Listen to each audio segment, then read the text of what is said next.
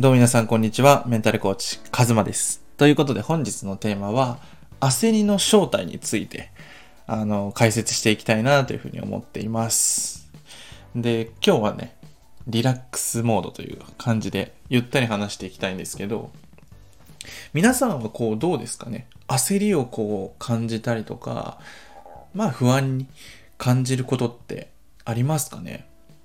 僕自身ももともとすごく不安になりやすいというか、結構ビビり性質があるんで、あの、もちろんあるんですけど、あの、僕がすごく悩んでた時は、将来がすごくこう漠然と不安だったし、あとこう相談に来てくださる方も、こう将来が不安ですとか、なんか漠然とこのままでいいんかなって思ってるんだけど、なんかこう焦りとか不安で、なんか結局行動できてないとか、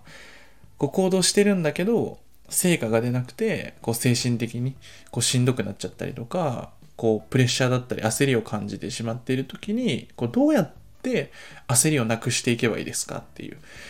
ことを相談を受けるんですよね。で、結局、えっ、と、焦りとか不安を感じた時に、それをやっぱり解消したいですよね。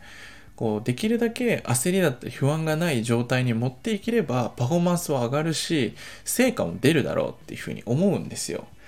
でこれがあのすごく盲点でこう不安とか焦りをなくそうと頑張れば頑張るほどこう本質的な行動ではないから結局なんだろうな成果につながる行動ではないから何も変わっていかないんですよね。僕もその不安とか焦りをなくすためにこうメンタルの勉強したんですけど、結局行動しろとか、その不安なくすためにも結局行動するしかないみたいな。いや、なんやねんみたいな。こっち不安なくしたらなんか、もっと行動できると思って呼んでんのにみたいな。こうなんか負のループみたいな。こう、不安をなくすために勉強して、したのに、行動しろって言われるみたいな。それに困ってんねんみたいな負のサイクルになっていて、じゃあ、その不安の正体だったり、焦りの正体って何なのかっていうところを僕の中で、あのピーンときたんですよね。これを他の人が話してるかわかんないんですけど、僕の仮説は結構、僕の事例とクライアントの方の事例すり合わせたんですけど、結構信憑性高いなと思って、で、何なのかっていうと、焦りの正体っていうのは何も決断していないからっていうのが原因？もっと言うと何も決断していないから焦るし不安になるっていう感じなんですよ。で思い返してほしいんですけど成果が出ないっていうとこの不安を感じる人って多いと思うんですよね。例えば仕事で目標だったりとか売上目標があったりとかこう個人事業主の方だったら今月のこう新規のこうどれだけ獲得できたかとか売り上げとかそういうのに結構メンタル左右されやすいじゃないですか。僕もその成果が出なくてめっちゃメンタルしんどいみたいな時期もあったんですけどその時って結局成果しか見えてないんですよね。成果しか見えてなくてじゃあ成果のを出すために何が必要なのかっていうとどんな行動を取ったのかっていうとこでしかないじゃないですか。でじゃあその成果を出すために何をやればいいのかっていう決断をその意思決定を毎日繰り返していけばその成果が出てるか出てないかではなくて成果が出やすくなっていくよねっていう感じなんですよ。で僕たちって、まあ、特にこう現代はそうなのかもしれないんですけどなんか最短最速で成果を出そうとかそういう言葉をなんだろう受け取りか受け取り手がなんかその最短最速で利益を出すことがめっちゃいいことだって思いがちなんですけど多分そうではなくてその成果が出にくいものもあるし成果が出やすいものもあったりするんですよね。例えばこう歌詞とかってなかなか難しいと思うんですけど例えばこうネットビジネスみたいなところって割と成果出やすいんですよね。うん。みたいに成果が出やすい場所とか出にくい場所とかいろんな条件がある中で自分の中にこう一つこうだっていう常識を組み込みすぎちゃうとめちゃくちゃしんどくなる。だからその目標設定とかもあくまで売り上げっていうのは一つの指針でしかなくてじゃあその売り上げを上がった先に何があるのかっていうのをイメージしたりとか自分がモチベーションになるものをあの数字じゃないとこで見つけるっていうのが結構大事ですね。うん。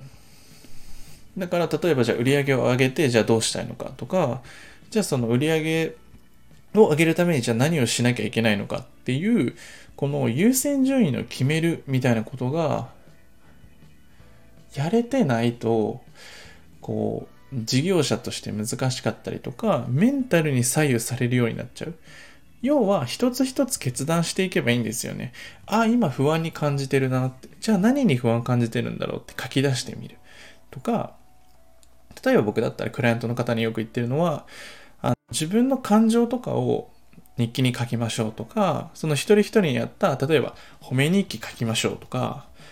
自分の夢とか目標を毎日書き出しましょうとか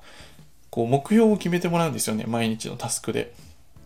でそれを毎日とりあえずやろうって決めてやった人ってマジで成果出るんですよ。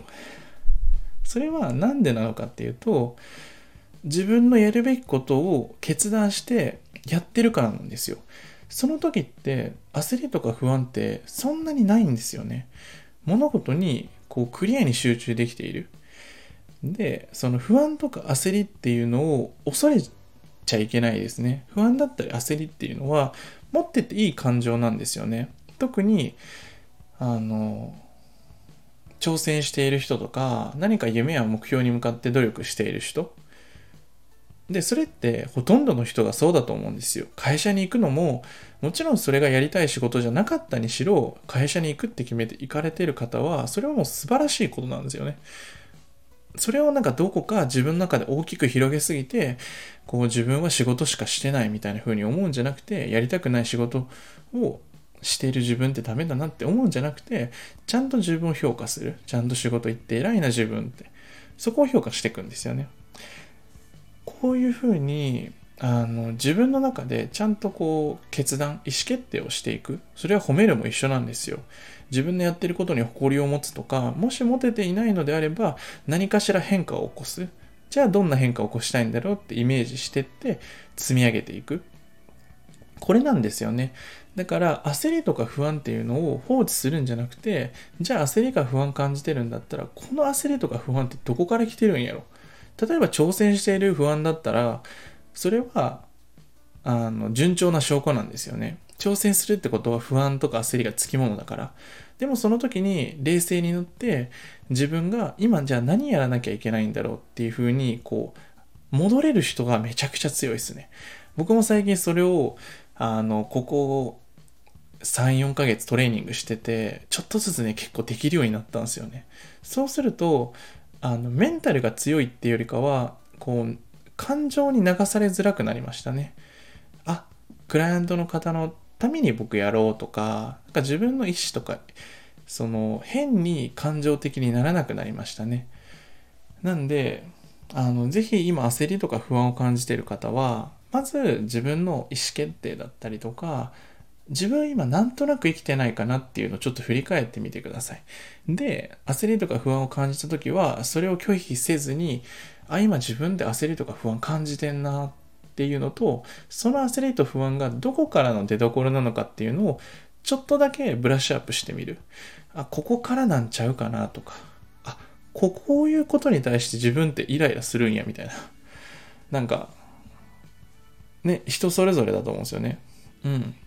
そしたら、なんかそういう人間関係自分嫌なんだなって自己理解につながったりとか。あ、じゃあそれが自分の中の価値観なんだって気づいたりでもできるし、例えば具体的にチャレンジしてたりとかするなら誇りを持っていいし、ぜひね、こんな風に意思決定してみていただければなと思います。ということで本日の音声はこれで以上になります。ではまた。